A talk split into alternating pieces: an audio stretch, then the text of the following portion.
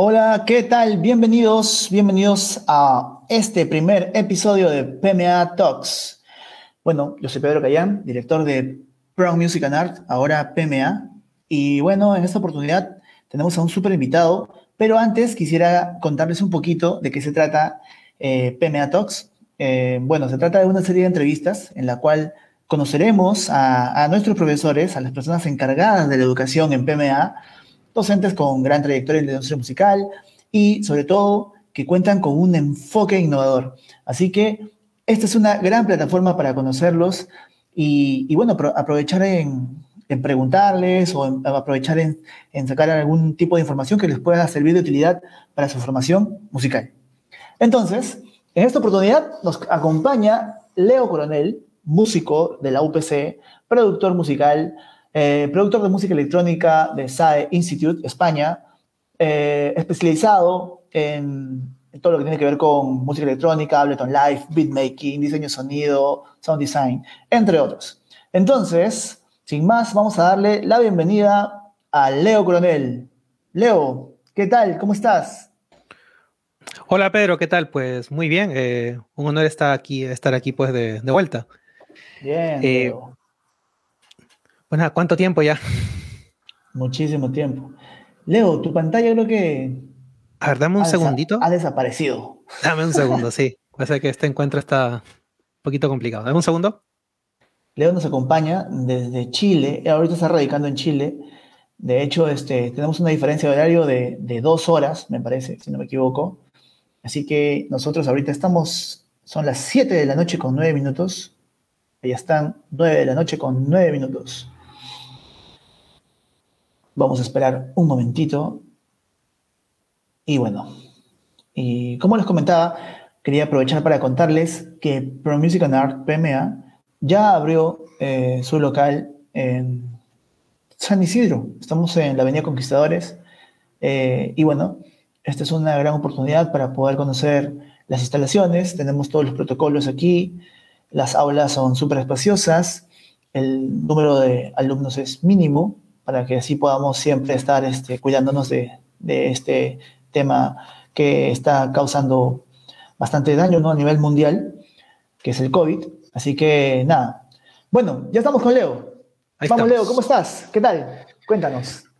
Pues bien, Pedrín, acá pues dándole, pues como tú decías, este, este tema, pues esta situación que, que nos afecta a todos, pues ahí tratando de sacarle pues el mejor partido a esto, aprender mucho, porque igual en este encierro, pues todo el mundo yo creo que, sobre todo productores musicales, pues hemos aprendido varias técnicas y eso, así que ha sido pues bien provechoso en realidad para, para mí, así que eso es lo primero.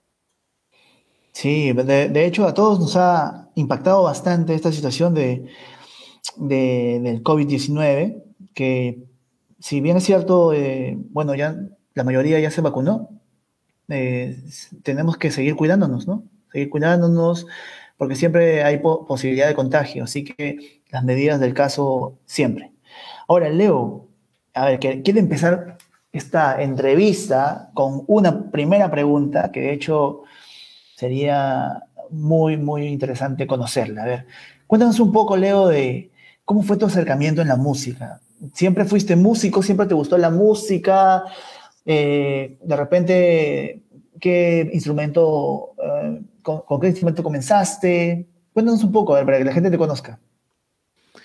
Pues, pues es curioso, porque yo igual empecé un poquito tarde con la música. era algo pues que siempre quizás eh, consumí a través de mis padres, pues mi mamá escuchaba mucho, mucho rock, entonces yo siempre tenía esa, inquietud de aprender a tocar guitarra pero pues eh, tenía por ahí otras cosas que hacer, así que en realidad fue siempre aplazando, aplazando y todo siempre de forma muy autodidacta. Pero yo eh, empezar a agarrar la guitarra como en serio, eh, recién como a los 17 más o menos, o 18 más o menos por ahí, porque yo estudiaba otra carrera de la cual pues yo tuve que salir, dejar ingeniería electrónica y pues cambiarme a música.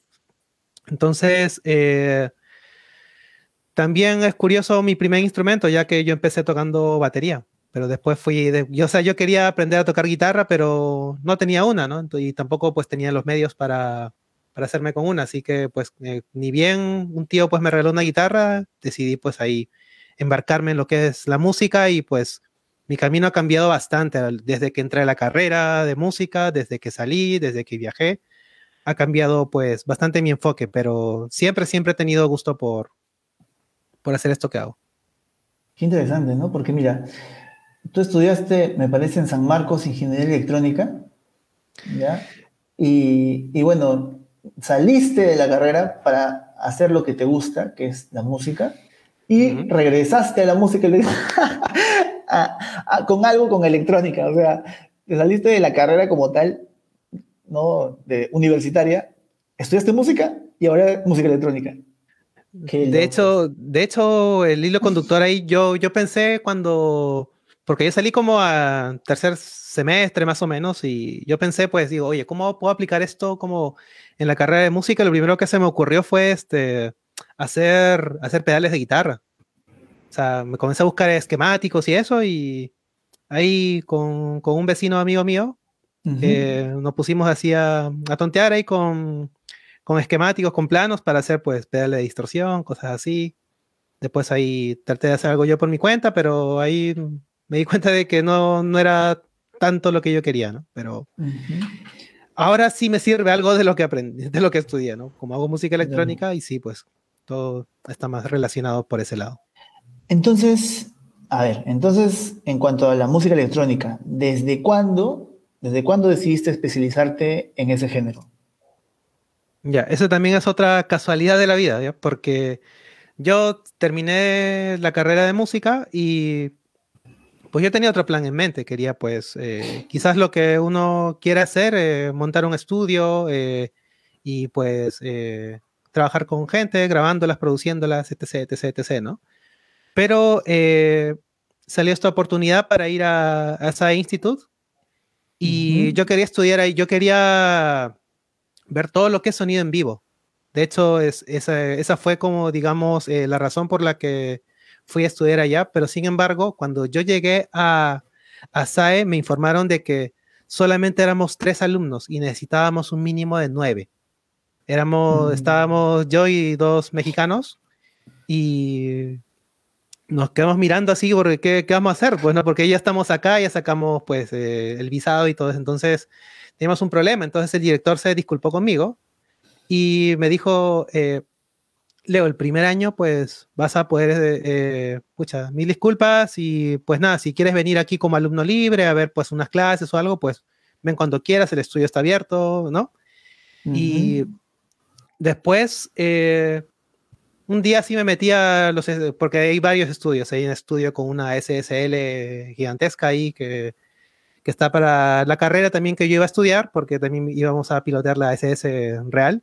Eh, pero al lado había un estudio con muchos sintetizadores y vi a gente haciendo pues ruidos raros y yo dije, oye, esto me interesa, pues, ¿no? Y fui y les pregunté pues qué estaban estudiando y me dijeron, no, estamos haciendo pues el EMA, que es este, la carrera de, Electronic Music Advanced, eh, la avanzada y pues me gustó y fui a preguntarle al director, oiga, ¿y será que puedo estudiar eh, esto? Y me, y me, dijo, sí, puedes ir a las clases, eh, pero no, pues no te voy a certificar con nada, pues no, porque no estás pagando. Entonces dije, bueno, y me hice toda la carrera de música electrónica hasta que recién como al año entrante abrieron lo que sí entré a estudiar. Y y ahí este, tenía pues la opción ya de, dejar eso, pero yo cambié.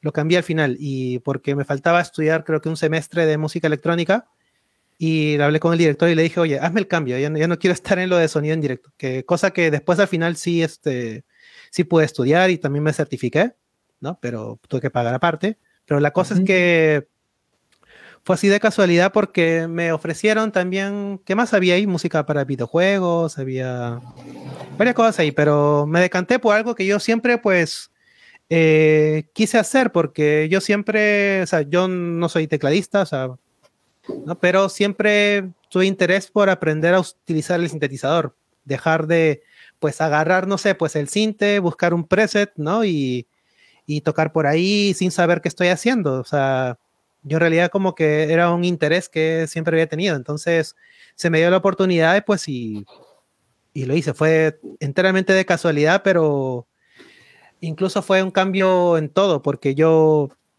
pues tú sabrás que en la carrera de música y en la UPC, pues nos, nos infunden mucho utilizar Pro Tools, ¿no? Y, y ella también, pero sin embargo en música electrónica ahí nos obligaban a usar Ableton Live. Y yo sé, DAW yo lo veía así como tan gris, tan poco intuitivo, o sea, no me gustaba para nada. De hecho, yo hasta eh, reclamé y dije, pues si podía hacer yo el curso en Pro Tools, ¿no? Pero ah, me dijeron, no, sí, hazlo si quieres, pero mira cómo es la vida, que ese es el DAO en realidad que más satisfacciones me ha dado, pues el, que prácticamente me ha, dado todo. Entonces, pucha, no, ni más vuelvo a subestimar un, un DAW, pues, ¿no? Ajá. Bueno, no, no, todos saben que nosotros estuvimos juntos en la UPC, terminamos la, la carrera de producción musical y pues Leo, luego de, haber terminado la carrera, se fue a estudiar a España. Y bueno, esa es la, historia que nos está contando. Bueno, Leo, ahora, luego de toda esta experiencia y de todo este tiempo como músico y haciendo música electrónica y trabajando en esto, ¿tú crees, bueno, tú vives en Chile, ¿no? Tú vives en Chile, pero, a ver, viendo desde, desde Chile, ¿tú crees que en el Perú en Perú hay, hay futuro en la música electrónica? ¿Cómo lo ves? Sinceramente, a ver. Mira, en el presente y en el futuro, ¿cómo ves el panorama? En el presente, pues no hay como una escena electrónica eh, tan, tan fuerte. Hay proyectos, hay cosas por ahí, hay muchos artistas, pero así como una escena eh, como tal, pues no, no lo hay o es muy, muy reducido para ciertos géneros. Eh, y eso es creo que la principal traba. Pero sin embargo, eh, la música electrónica, o sea, per se, eh, a lo mejor no se consume tanto, pero te hablo ni siquiera de Perú, o sea, Latinoamérica en general.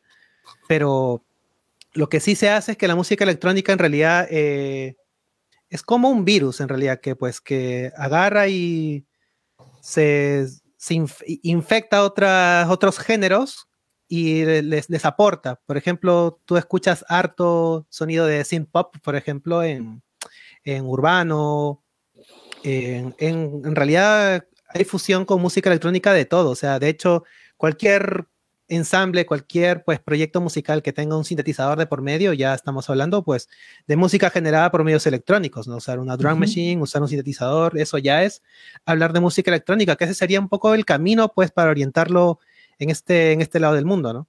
Allá en Madrid, por ejemplo, había, o sea, hay hartas fiestas de música electrónica como enfocadas para un solo género. O sea, hay fiestas de dubstep, fiestas de hardstyle, fiestas de techno, fiestas de house, fiestas de tech house, fiestas, o sea, como que Europa diría yo que sí es como el, el mercado para la música electrónica puramente como tal, ¿no? Pero eh, yo creo que ese es más bien un reto para, para nosotros, hacer, hacer de que la música electrónica se, se mezcle con, con, lo que hay localmente, ¿no? Y eso pues se da bastante, por ejemplo, ¿qué géneros? Pues el melodic techno, que si por ahí pues los invito a, a conocer este género que es muy, muy, muy, muy interesante, se combina súper bien con, con lo que es folclore con, sonidos, pues, qué sé yo, este, de cada cultura, de cada región, el melodic techno y también, pues, otro género que es como bien absorbente es el, es el hardstyle, que, que a pesar de ser un género, pues, tan, tan duro quizás, eh, eh, yo creo que es uno de los géneros que más admite otros géneros. Pues cualquier, cualquier canción yo creo que se puede versionar en hardstyle, así sea, pues. Eh, de algo más impensado, ¿no? Entonces, yo creo que ese es el, futuro en realidad, ¿no? Incorporarlo porque eh, Perú, pues, eh, lo que se consume más es, cumbia. Entonces, de hecho, eh, por ahí tratar de, fusionar, bueno, en realidad, como mencionaste un rato, usar una drum machine, usar un synth, ya es, ¿cómo se llama? Estar dentro del género. Perfecto, perfecto, muy interesante lo que comentas. Ahora, a ver, en tu experiencia, ¿tú qué músico, artista, productor eh, recomendarías ¿no? para estas personas que quieren, que quieren comenzar a formarse quieren comenzar a encontrar un futuro en este género en el país? No, no solamente en el país, sino también en el extranjero. ¿Por qué no? Claro, porque es un poco la ventaja que tiene ahora, pues, eh, lo que es este, la globalización, ¿no? Porque por más que, digamos, tus oyentes no estén, digamos, en tu país, pues tú puedes seguir produciendo, pues yo, yo produzco tecno, por ejemplo, y pues mis oyentes a lo mejor no, no están de este lado, sino están del otro lado, y eso es muy fácil, no tienes que simplemente hacer la música, llegar al sello adecuado y pues y ellos te dan rotación y todo, así que hay artistas súper famosos que son pues de, de, Argentina, de Colombia, de México, entonces eh, es un poquito lo que hay que hacer, ¿no? ¿no? No enfocarse quizás en el mercado local porque la música electrónica es para exportar, es para hacer y mandarla afuera, hacer y mandar afuera. Eh, pues, y productores, pues que yo pueda recomendar dentro de la, es que la música electrónica en realidad es un, es un género amplísimo, tiene no sé cuántos subgéneros, ya, y yo podría englobarlo así como en tres supergrupos, lo que es la música house, lo que es la música techno y lo que es el trance. Creo que serían como que la trinidad de esto, ¿no? Y a partir de ahí, pues uno con otro forman otros subgéneros, pero así como productores que yo tenga así como obligatorios de escucha para el que quiere hacer esto, ya sea pues en cualquiera de sus ramas, escuchar a Kashmir.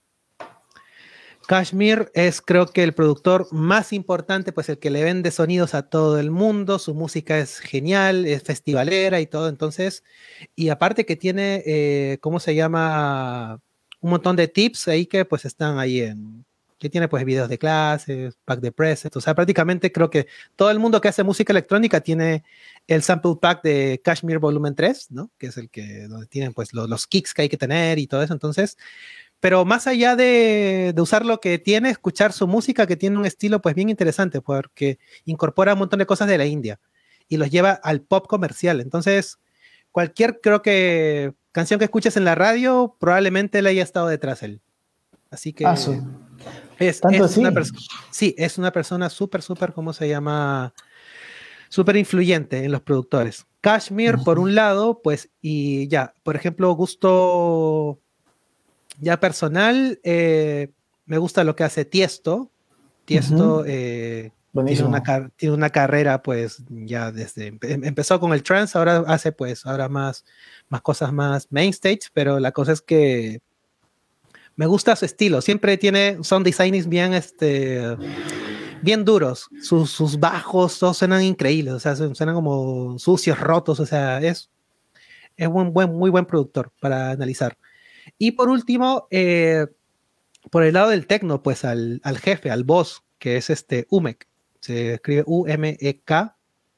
Que este es este, creo que el productor más importante, el que siempre está en los charts, en top 1, eh, pues con, quien he tenido también la suerte pues de, de firmar un, tema y un remix ahí en su sello, así. Entonces fue en realidad bastante genial conocerlo porque, o sea, el hombre es una máquina así para hacer sonidos tan extraños con sintetizadores, UMEC, y pues yo creo que esos tres, Kashmir, Tiesto y UMEC. Pero aprovechando lo que comentas, cuéntanos un poquito de cómo así llegaste a, a firmar o a grabar un, ¿no? una música con él. Lo que pasa es que ahí en la, en la red de SAE, cuando yo estudiaba por allá, pues eh, se dio la oportunidad pues para intercambiar con estudiantes de, de Inglaterra. Y ahí este, había un, un talento que escuchó pues lo que estaba haciendo yo en SAE, porque no, no tenía en ese momento repertorio de música electrónica y pues... Eh, y, pero vio que usaba muy bien el Ableton Push, porque yo lo que hacía harto en SAE cuando en mis ratos libres era pues tocar, eh, hacer live sets, o sea, tener la plantilla, el template de Ableton en cero y empezar pues yo mismo a crear la música y hacerme, o sea, estaba una hora de música de corrido, como que fuera un set de DJ, ¿no? Y entonces eh, vio eso pues ahí eh, Sam, que era Samuel, y él me recomendó pues para, para lo que era London Music Conference de ese año, de 2018, y pues ahí tuve como, como un training de medio año más o menos.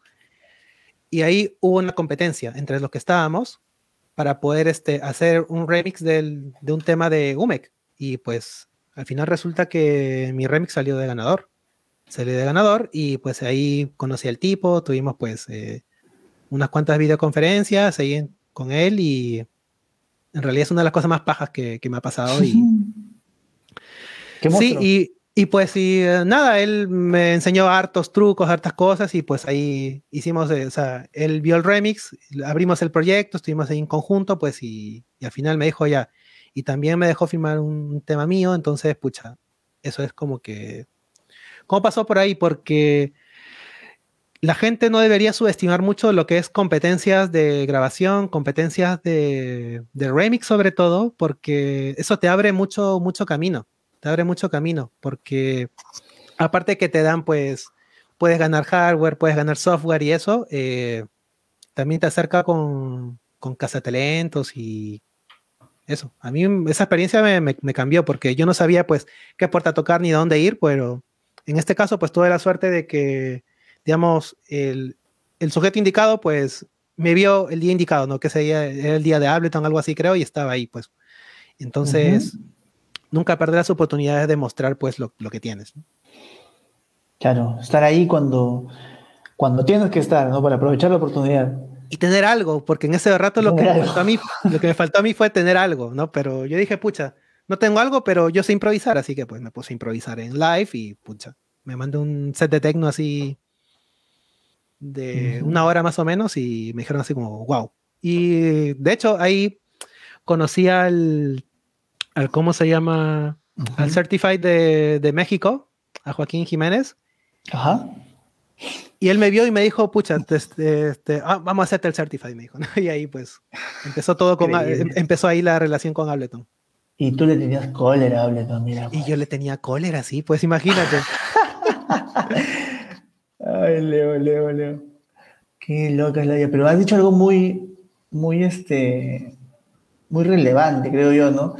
¿Cómo es que alguna vez escuché que la suerte es la combinación de la oportunidad con la preparación? En ese momento encontraste la oportunidad, pero tú ya estabas súper bien preparado para improvisar. Sí, pues eh, me ocupé tanto en prepararme quizás, pero no quizás en tener un, repertorio en ese momento, ¿no? O sea, porque ahí me, salvó, por ejemplo, haberme comprado un push, ya, porque yo eh, tenía clases de push, pero pues eh, igual teníamos tiempos limitados, así que al final me compré uno y pues, y, se notó que pues me lo estudié súper bien, ¿no? Que es como que mi, mi principal herramienta, ¿no? Increíble. Y ahora coméntanos un poco, Leo, ¿cómo fue tu experiencia cuando estudiaste en SAE Madrid? Eh, ¿Fue SAE Madrid o Barcelona? Madrid. Madrid. A ver, ¿cómo fue toda esa experiencia estudiar en Madrid? Eh, de repente, ¿qué oportunidades laborales encontraste? De repente, algo que, te haya parecido curioso. Cuéntanos un poco. Pues primero, eh, yo creo que me sirvió bastante eh, tener ya formación musical porque ahí no se editan tantos cursos de, de, teoría ni orquestación ni nada de eso. Entonces, siempre fue por el lado más técnico. Entonces, eh, teníamos cursos de teoría musical así como básicos, pero habían profes que no tenían tan claro. Entonces, ahí eh, el director me preguntó, porque igual el director es amigo de Aldo Gilardi. Claro, nuestro profe. Entonces, eh, me preguntó si es que yo podía, este, si yo podía dar clases de teoría musical y pues y por ahí empecé un poquito a meterme ahí en SAE, ¿no? la, que, la cosa es que sirve harto, sirve harto tener un background así lo más nutrido que, puedas antes de, meterte en una escuela así como grande porque uno va a perfeccionar, uno va a perfeccionar. Y ¿qué encontré yo curioso de, de SAE? Más que nada, eh, o qué es lo que recomiendo yo a cualquier persona pues que, que estudie pues en cualquier escuela, en PMA sobre todo, que hay eh, me lo dijeron el primer día, que era que tenía que integrarme con la gente y, y este, sacar como proyectos en conjunto. Es algo, pues quizás uno cuando llega, pues digamos, eh, hay por detrás muchas cosas, pues quizás miedo, timidez o ego, lo que sea, pero la cosa es que uno cuando se va integrando, porque estábamos en música electrónica y yo creo que éramos dos los que hacíamos techno, habían dos que hacían reggaetón y todo, entonces...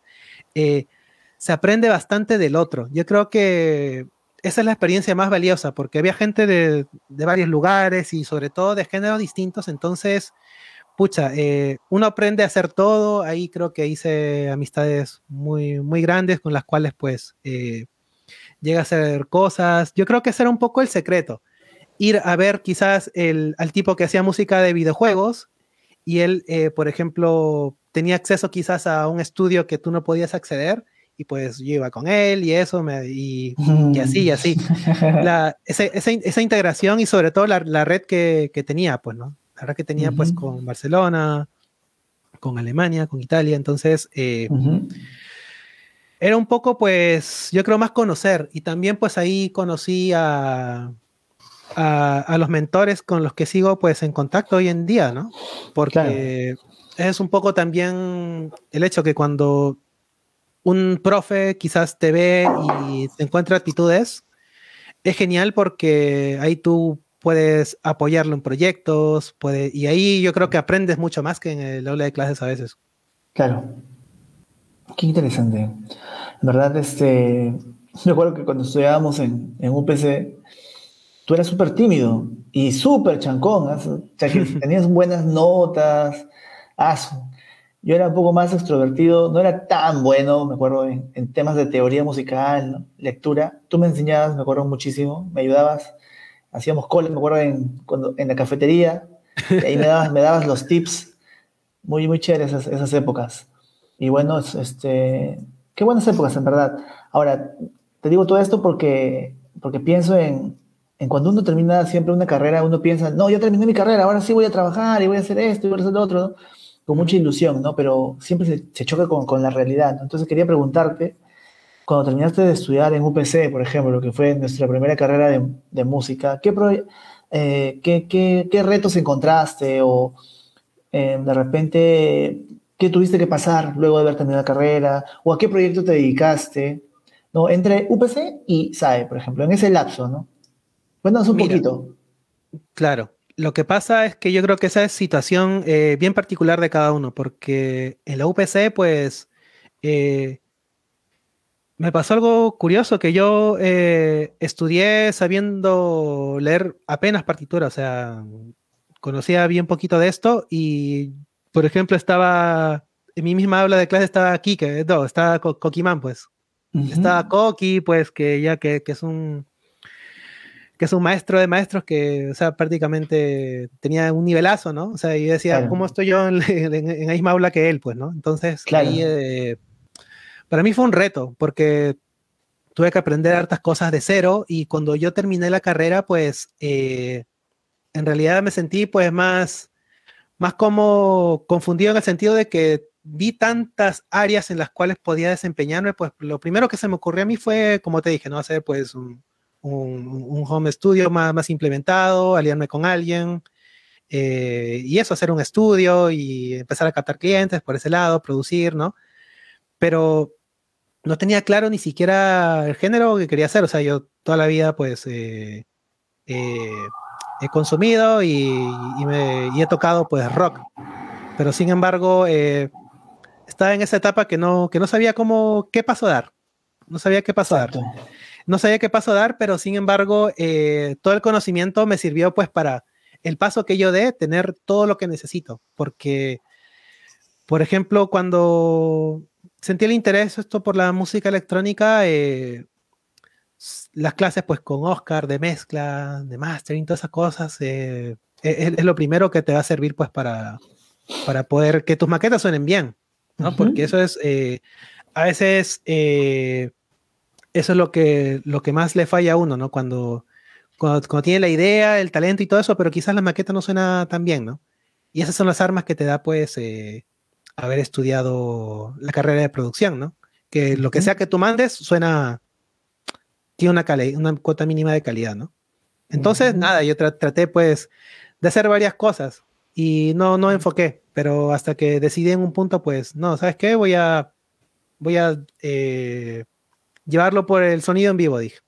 Entonces eso es lo que quería hacer y por eso me fui, pero al final no, no ocurrió lo de sonido en vivo, ocurrió primero lo de música electrónica, entonces es eso, yo creo que una formación integral te ayuda pues a lo que sea, al género, proyecto que tú quieras pues meterte, vas a poder, porque si sabes teoría, eh, eso siempre, siempre, siempre te abre, te abre las puertas para más cosas. Pero qué importante es estar abiertos a, las oportunidades y al descubrimiento de uno mismo, ¿no? Porque eso le pasa, por ejemplo, a muchos, a muchos chicos que salen del colegio, por ejemplo, y quieren estudiar una carrera y piensan que esta es la carrera que, que deben estudiar. Y cuando ya están adentro, hay dos opciones, ¿no? O continúan con ese error o toman la valiente decisión de cambiarse, decir, voy a corregir mi vida porque esto no es, es esto. Algunos lo hacen, otros no lo hacen. Tú lo hiciste, has logrado varios premios, varios concursos, este, tienes varios reconocimientos y eso es algo muy bueno, ¿no? Es algo que, que dice mucho de ti, que te has este, comprometido con tu carrera, con tu profesión, y siempre ha sido así, ¿no? Súper profesional para todo lo que haces. eso es algo que, yo, creo que es lo más importante, o sea, que cuando uno hace algo, pues tiene que, echarle ganas y tratar de aprender lo más que pueda y no dejarse quizás... Eh, me imagino que cuando te, Con el ego y esto. Me imagino que cuando te cambiaste de, carrera, de ingeniería electrónica, algo te habrán dicho tus papás, ¿no? Oh, sí, pues, o sea, imagínate, o sea, ya te imaginas la la gritadera ahí en casa, puchas, y, de verdad fue un, punto, un punto de inflexión súper, súper heavy en mi vida, ¿no? Que no... ¿Sabes que, le has, quitado una, una vacante a alguien de San Marcos, ¿no? Sí, pero bueno, así es, la vida a veces, ¿no? Porque uno no, sabe por dónde, por dónde va a ir. Y eso, y eso es un poco lo que creo que este último tiempo he estado poniendo en práctica, porque quizás yo soy como bien cuadriculado por unas cosas, entonces... Eh, Antes eras más, ahora ya no ah, tanto. sí, o sea, estoy tratando de... Por ejemplo, yo antes tenía pues una opinión sobre el género urbano y esto, pero sin embargo pues he aprendido mucho de eso. Eh, por ejemplo, eh, igual yo. Es, es como se llama súper súper retador, por ejemplo, conseguir los graves bien ajustados, que son en presentes y todo, o sea, y eso se aplica a, lo que sea. Entonces, de todo género, pues puedes aprender algo, siempre tienes que estar abierto. Sí, pues muchas veces uno cuando no desconoce de algo, es fácil criticar, ¿no? Pero otra cosa es hacerlo, ¿no? A ver, hazlo. Ahí está el reto, ¿no? Y que suene bien, y que guste, y todas las variables, ¿no? Entonces, ese es un súper reto. Pero bueno, estamos en el camino Ahora, tengo otra pregunta. A ver, ¿qué tan importante es para ti emprender proyectos propios mientras estudies? En este caso, mientras estudias música o electrónica, ¿no? Claro. Es importante, es muy importante, medianamente importante. A ver, coméntanos un poco, para que escuchen los chicos. Extremadamente importante porque te comenté hace un rato de que no tenía yo el proyecto en curso, entonces casi, digamos, pierdo esa chance, ¿no? Entonces, no pierdan la chance, tengan material y ¿saben qué? Porque a mí me pasaba harto cuando empecé a hacer techno de que no conseguía que mis synths suenen así como, como yo quería. Entonces me frustraba y decía, pues, ¿sabes qué? No, no, quiero hacer esto. O, entonces, eh, la cosa acá es, por más que suene mal, por más que no sepas cómo hacerlo, hazlo. Porque de alguna u otra forma vas a encontrar el camino. O sea, igual lo vas a, lo vas a hacer porque... Eh, por lo menos en lo que es música electrónica, lo primero lo que uno falla es en mezcla. Entonces, eh, la mezcla igual, bueno, teniendo un buen, un buen mentor y eso igual se puede corregir y todo, pero yo creo que las ideas musicales, la, la concepción de las melodías, que sea pues tus, tus, este, tus melodías que sean recordables, que sea que todo tenga sentido. Eso es un poco lo que, lo que hay que hacer. Necesitas acumular horas de vuelo.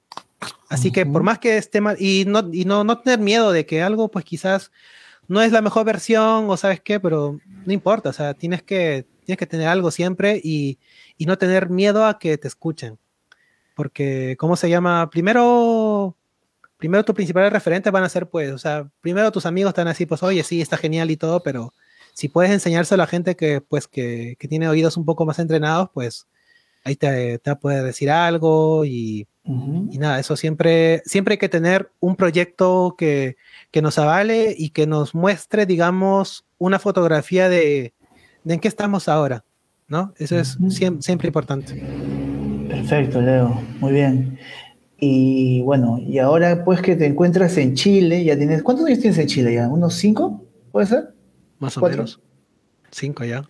Bastante tiempo, ¿no? Ya, sí. Pero igual has, estado viniendo a Perú de cuando en cuando, ¿no? Al principio. Ahora ya estás bastante tiempo sin venir.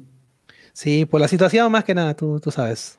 Sí, ahora, la pregunta es, ¿es fácil desarrollar producciones ah, y proyectos a distancia? Ah, más aún ahora con el tema del COVID y todo esto. A ver, coméntanos un poco. Para ti, ¿te ha sido fácil este, desarrollar proyectos a distancia musicales? ¿Producciones de repente? Mira, para mí yo creo que sí me ha sido sencillo porque igual eh, mis clientes o, producers con los que trabajo y eso son de Europa. Entonces yo desde que me fui de allá de España, eh, igual eh, siempre me tuve en contacto, ¿no? Entonces, por ese lado quizás no, no afectó tanto. Y aparte que hay un montón de tecnología, eh, está Audio Movers y, otras plataformas que te permiten pues colaborar en tiempo real con máxima calidad, que es algo pues que, que a veces se, se, deja de lado, ¿no? Porque si a veces se prefiere mucho pues la presencialidad para todo, pero eh, yo, yo diría que, que, hay un montón de herramientas para, para poder eh, trabajar a distancia.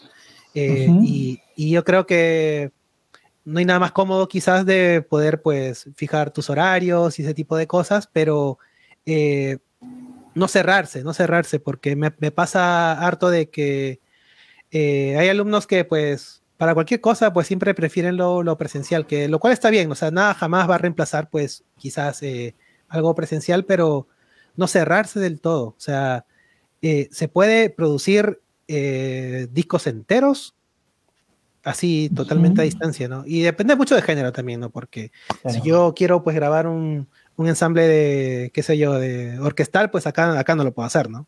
Pero, pero digamos, enfocar quizás también eh, el género que tú haces o las herramientas, porque hoy en día pues los, los instrumentos virtuales están tan avanzados, las baterías y todo, entonces tú puedes, por ejemplo, producir enteramente in the box, o sea, y eso es lo que más se usa ahora, ¿no?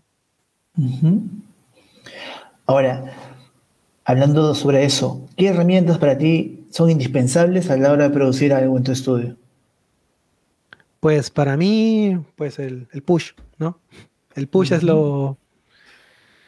Lo tengo siempre a la mano. Tengo otras cosas por ahí, pues controladores MIDI, sintes y cosas, pero como todo lo tengo conectado y a veces no, no, utilizo todo, pero digamos, para mí, dentro de mi flujo de trabajo, yo creo que el push es indispensable si es que usas Ableton Live. Yo creo que es un poco el factor diferencial, pues que, que siempre hay la pelea, pues no sé, te dice este, que FL Studio es mejor, que Ableton Live es mejor. Yo digo, da, da, lo mismo en realidad el DAW que utilices, si utilizas Reaper, Pro Tools, porque son, son medios, ¿no? Son medios. Pero lo que yo sí puedo decir a favor de Ableton Live es que pues el push eh, prácticamente te permite trabajar eh, casi sin mirar la pantalla. O sea, yo puedo pues cargar, no sé, pues un, sintetizador acá en, el push y pues puedo ver todos los parámetros. O sea, es una caja de ritmos, es eh, el controlador mejor fabricado para Ableton Live, puedes tener todos los parámetros aquí a la palma de tu mano, o sea, puedes cambiar, tocar en vivo, eh, o sea, puedes hacer de todo. O sea, entonces, eh, ¿Lo, tienes, conectado ahorita?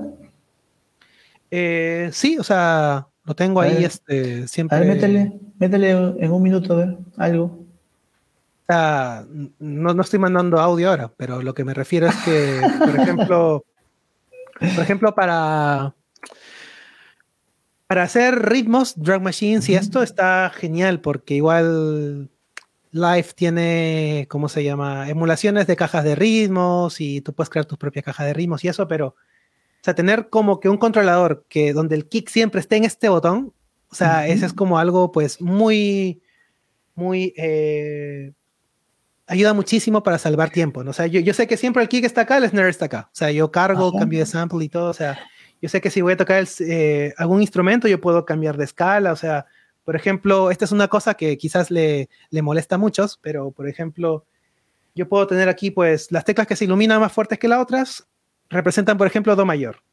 Puedo cambiar a Do menor, eh, dórico, mixolidio, frigio, o sea, puedo hacer esto multiescala, puedo ponerlo por terceras, por cuartas, puedo tocar acordes, puedo usarlo como secuenciador, eh, como sampler, o sea, y eh, ¿Puedes, ponerlo, puedes ponerlo en un modo, en un modo tal que le tires un cabezazo y suena algo lindo.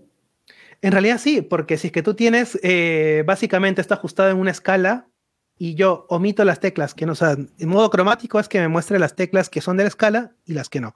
Pero si yo lo tengo en modo escala, cualquier, si, si, yo, si yo hago esto, o sea, va a estar inky, ¿no? Entonces es un poco lo que, lo que a mí me, me, voló la cabeza un poco cuando la primera vez que vi el push, vi al profe que no tenía ni idea de, de teoría musical y haciéndose unos temazos, o sea, sin saber nada. Entonces, yo eh, al comienzo me, me, enojé y dije, pucha, entonces, ¿para qué estudié teoría musical, no?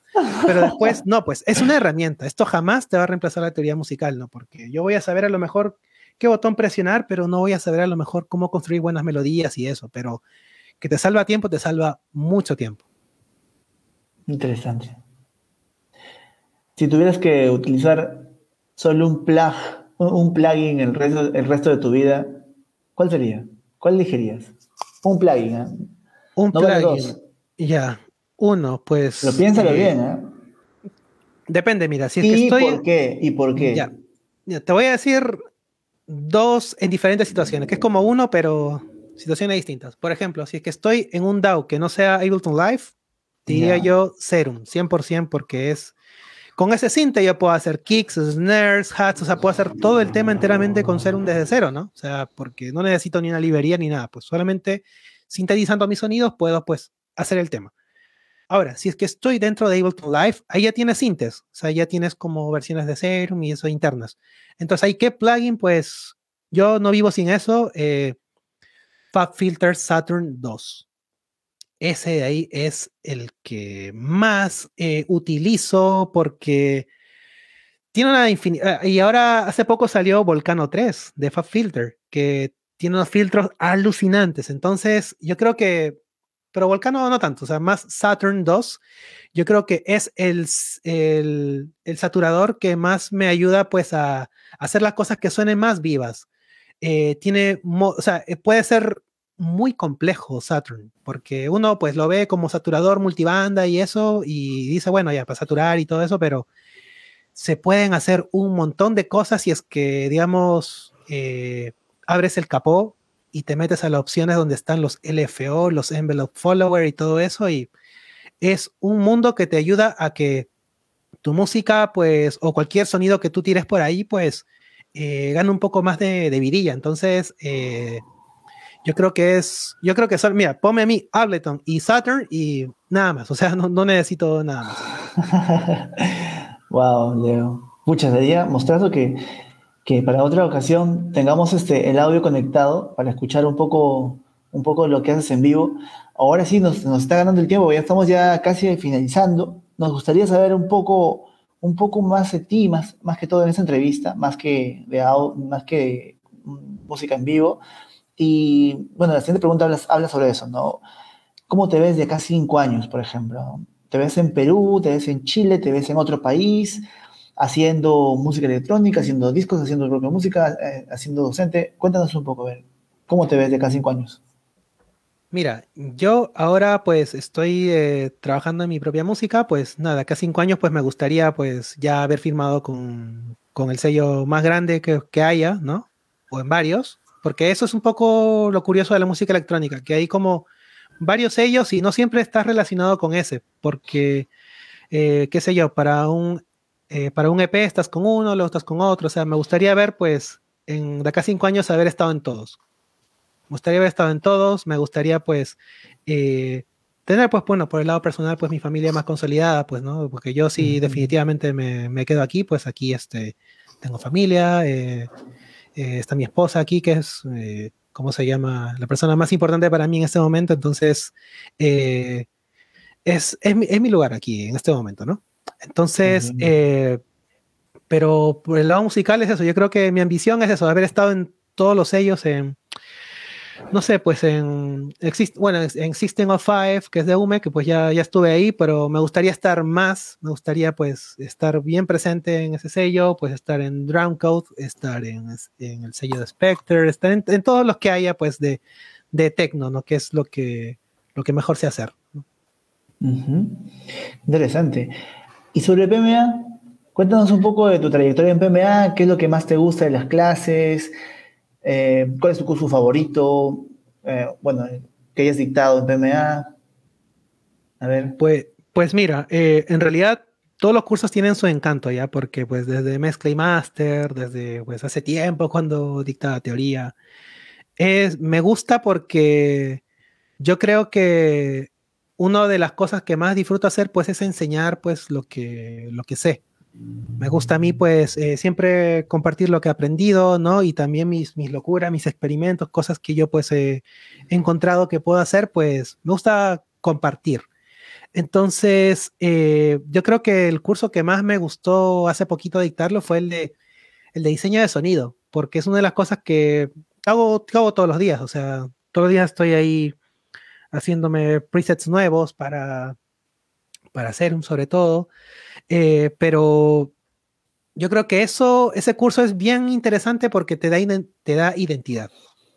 Porque yo creo que dentro de la música electrónica, quizás, eh, por ejemplo, ya, dentro de un, por decirte un género, Slap House, como que todos tienen el mismo kick, el mismo, el mismo bajo, así este, atacado y todo, pero digamos lo que te hace diferente quizás es eh, el sound design, pues, ¿no? Porque te hace, pues, sonar a, que, ah, yo eh, este es tal, este es tal, este es tal, y, pasa bastante. Entonces, yo creo que es la herramienta más, yo creo, importante dentro de la música pop en general, eh, para poder destacarte y que sepan que, eres tú, ¿no? O sea, ni siquiera escuchando, porque siempre dentro de la música electrónica, pues un día estás con un vocalista, otro día estás con otro vocalista, otro día estás sin vocalista, pero digamos, eh, ese ADN, ese sonido propio se puede hacer en este género, ¿no? porque quizás en, rock, por ejemplo, pues uno siente el toque de un guitarrista, sabe qué guitarra utiliza y todo eso y tiene un, tono, ¿no? Pero en cambio en música electrónica, pues es el, es el sound design y es el curso pues que más he disfrutado, pues eh, eh, prepararlo, hacer el material y eso, porque es, eh, es, bien, es, es lo que más creo que yo disfruto hacer todos los días. Interesante. ¿Y algún curso que te gustaría dictar pronto, que no hayas dictado, o de repente que hayas visto que en otras escuelas se dicte? Pues eh, meterle más a, la producción de música electrónica, porque, ¿sabes? En, los cursos de preproducción tenía alumnos que, hacían, eh, que hacían house, que hacían, pues, o sea, que, que hacían bastante de música electrónica, y yo, pues, para mí, por ejemplo, fue fue bastante curioso y gente con bastante talento. Gente con bastante talento y este, eso me, me gustaría que tenga ese enfoque, ¿no? Porque el pop sí o sí, pues lleva sintetizador y drum machine, así que la música electrónica pues está, como te dije, en todos lados. Perfecto. ¿Y tienes alguna recomendación antes de que ya termine esta entrevista, alguna recomendación para los chicos que, recién se inician en PMA, ¿no? que están estudiando con mucha ilusión, que quieren aprender? Este, ¿Qué les recomendarías, a ver, Leo? Ya, mira, acá tengo varias cosas que a mí me hubiese gustado que me las dijeran cuando, cuando empecé.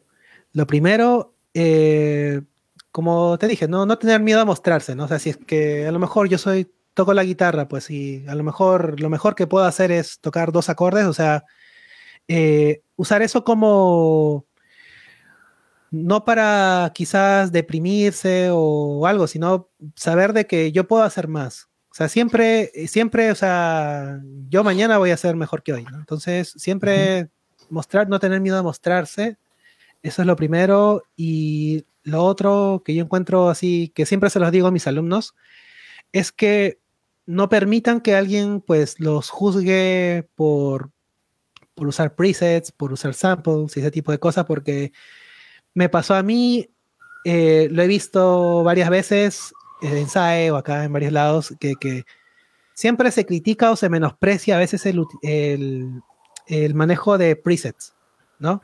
Porque no, esto no lo has creado tú, así que pues prácticamente, o sea, pero, o sea, son herramientas, son herramientas. He tenido muchos alumnos que, que, por ejemplo, hacen música electrónica en FL Studio y pues eh, a lo mejor utilizaron todo, quizás todos los presets de los sintes que están ahí, ¿no? Y sin embargo, eh, hay gente a veces que te tira para abajo y te dice como que no, no es meritorio porque ese sonido no lo creaste tú.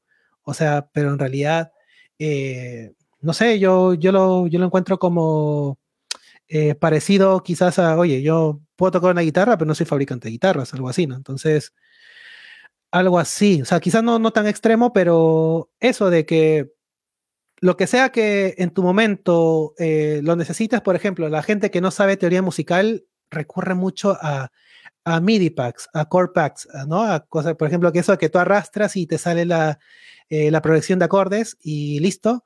O sea, a lo mejor es una forma de producir quizás un poco, pues ya que no tiene nada de creativa, porque esa misma progresión de acordes ya la ha utilizado pues 10.000 personas por lo menos. Pero la cosa es que si es que tú en ese momento no sabes cómo planchar acordes y eso, quizás es la única forma con la que tú puedes eh, avanzar, porque si te frustras de que no, tengo que, tengo que yo saber pues qué acorde es, en qué inversión y todo, eh, más bien eso es anti, anti, ¿cómo se llama? Anticreativo, ¿no? Porque eh, yo creo que todo lo que está, todos los hacks que tú puedas utilizar para quizás conseguir tu objetivo, todo es válido, todo es válido porque cuando tú ya llegues a, a fabricar algo que ya suene bien, ahí quizás te puedes preocupar en, quizás en la parte más, más técnica para hacerlo bien, ¿no? Y siempre, siempre, siempre, siempre eh, tener a la mano, por ejemplo, me preguntan harto mis alumnos eh, qué opino de la teoría musical, que si es necesario, que si no.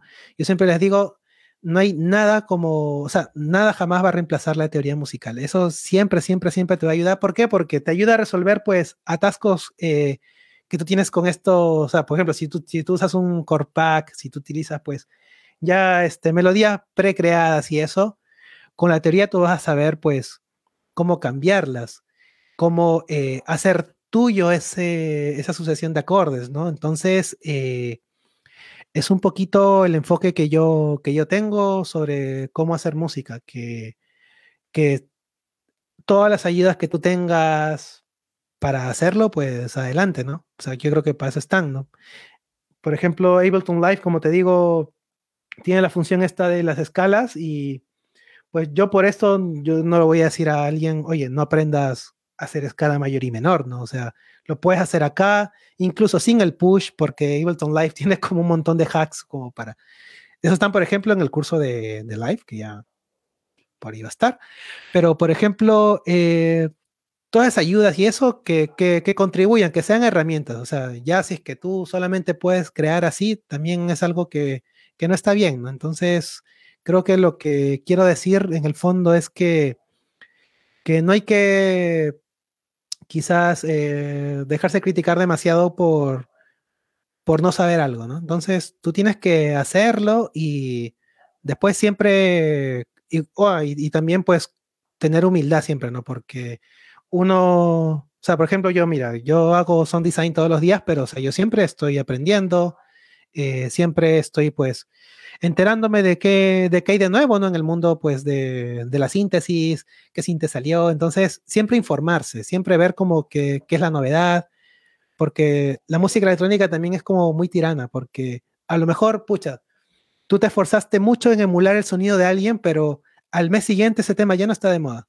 y ya, ya cambió totalmente la escena. Entonces, eh, es eso, no estar en constante pues actualización. Excelente, Leo.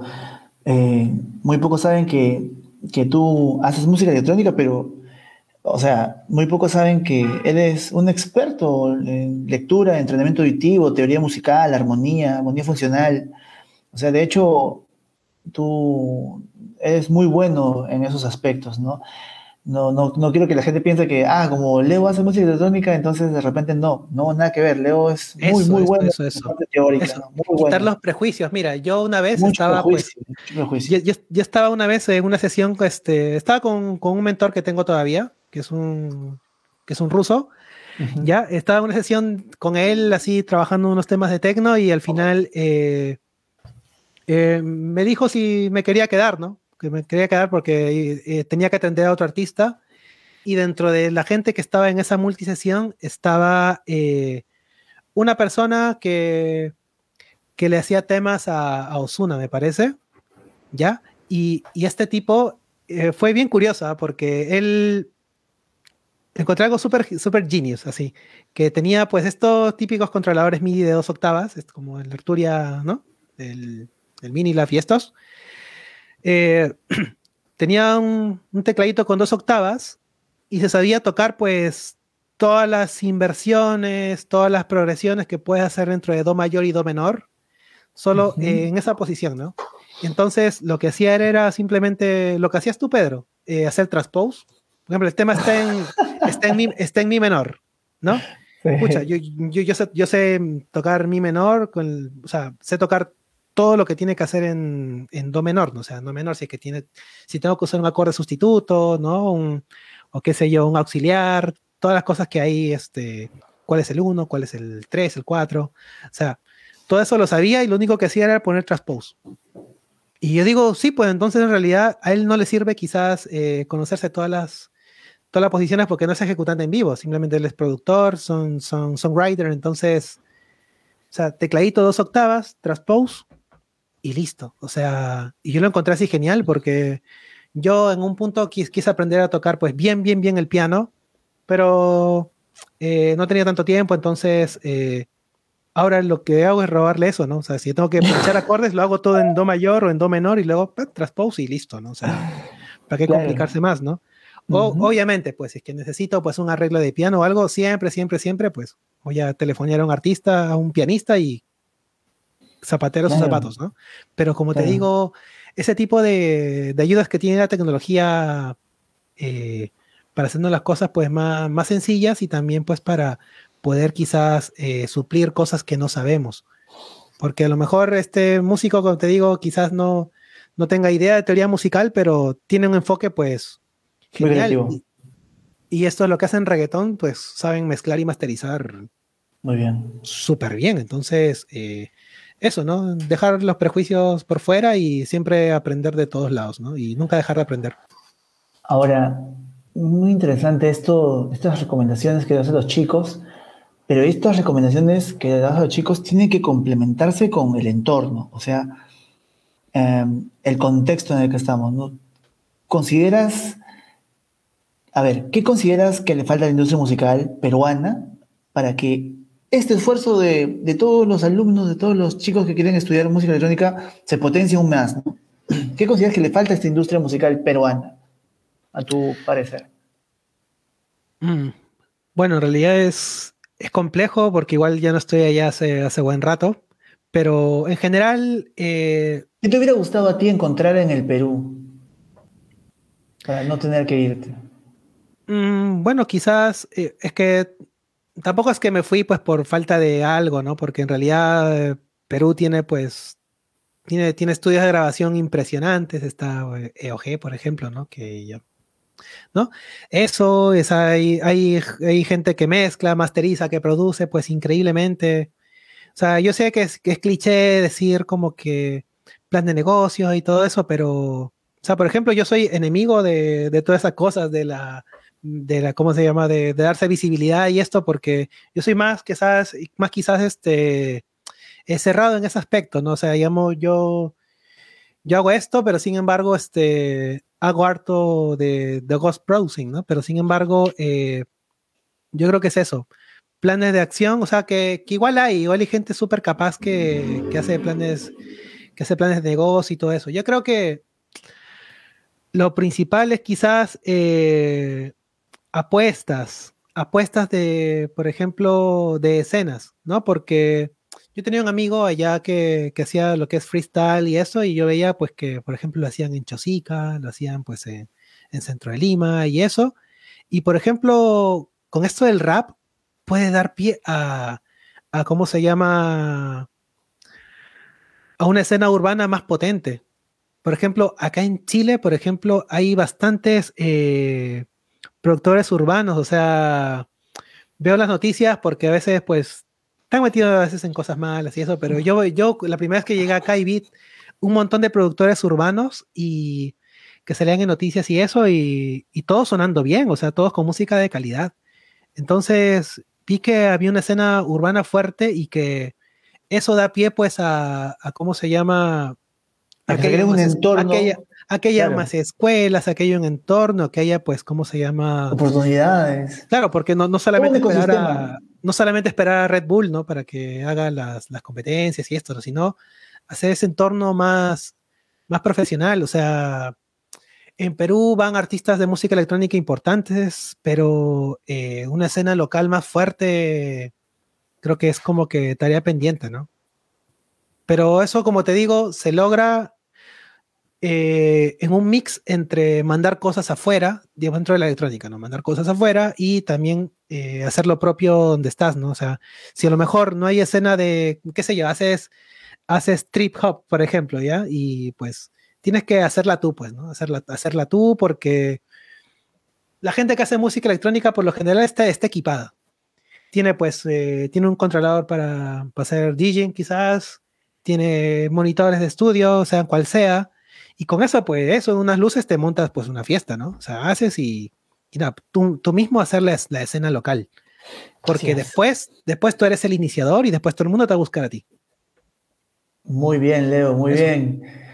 Mira, Leo, ha sido un placer, ha sido un placer, un honor, como siempre, conversar contigo. Tú sabes que eres como, como un hermano para la familia. Muy pocos saben que eres prácticamente fundador de PMA. Hemos empezado juntos ahí dictando. Así que nada, Leo, te, te, agradezco muchísimo este, estos, estos momentos que nos has regalado de tu experiencia, de tu trayectoria, de poder saber un poco más de ti en el mundo de la música y que tú abras esta, este primer capítulo de PMA Talks, que es una serie de, bueno, de entrevistas que se vienen con, con los docentes de la escuela para mí es un gustazo que tú hayas sido la primera persona que nos hayas regalado estos momentos tan importantes. Y bueno, para los alumnos, los invitamos a matricularse en algún curso con Leo, en curso de PMA, y llevar pues sus habilidades musicales a otro nivel. Se vienen cursos con Leo, también cursos grabados, que ya muy pronto van a salir, van a estar en la plataforma nueva que estamos lanzando. Así que nada, les mando un fuerte abrazo. Leo también, si quieres decir algunas palabras.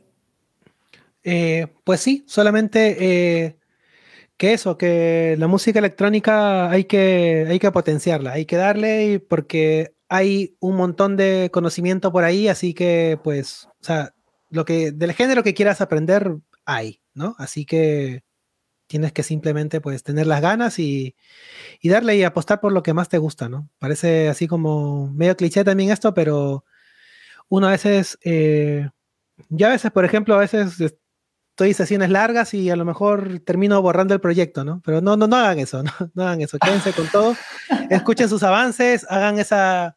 Había un tag de productor que me acuerdo que era, muéstrame un tema así de, de hace cinco años, ah, su qué vergüenza.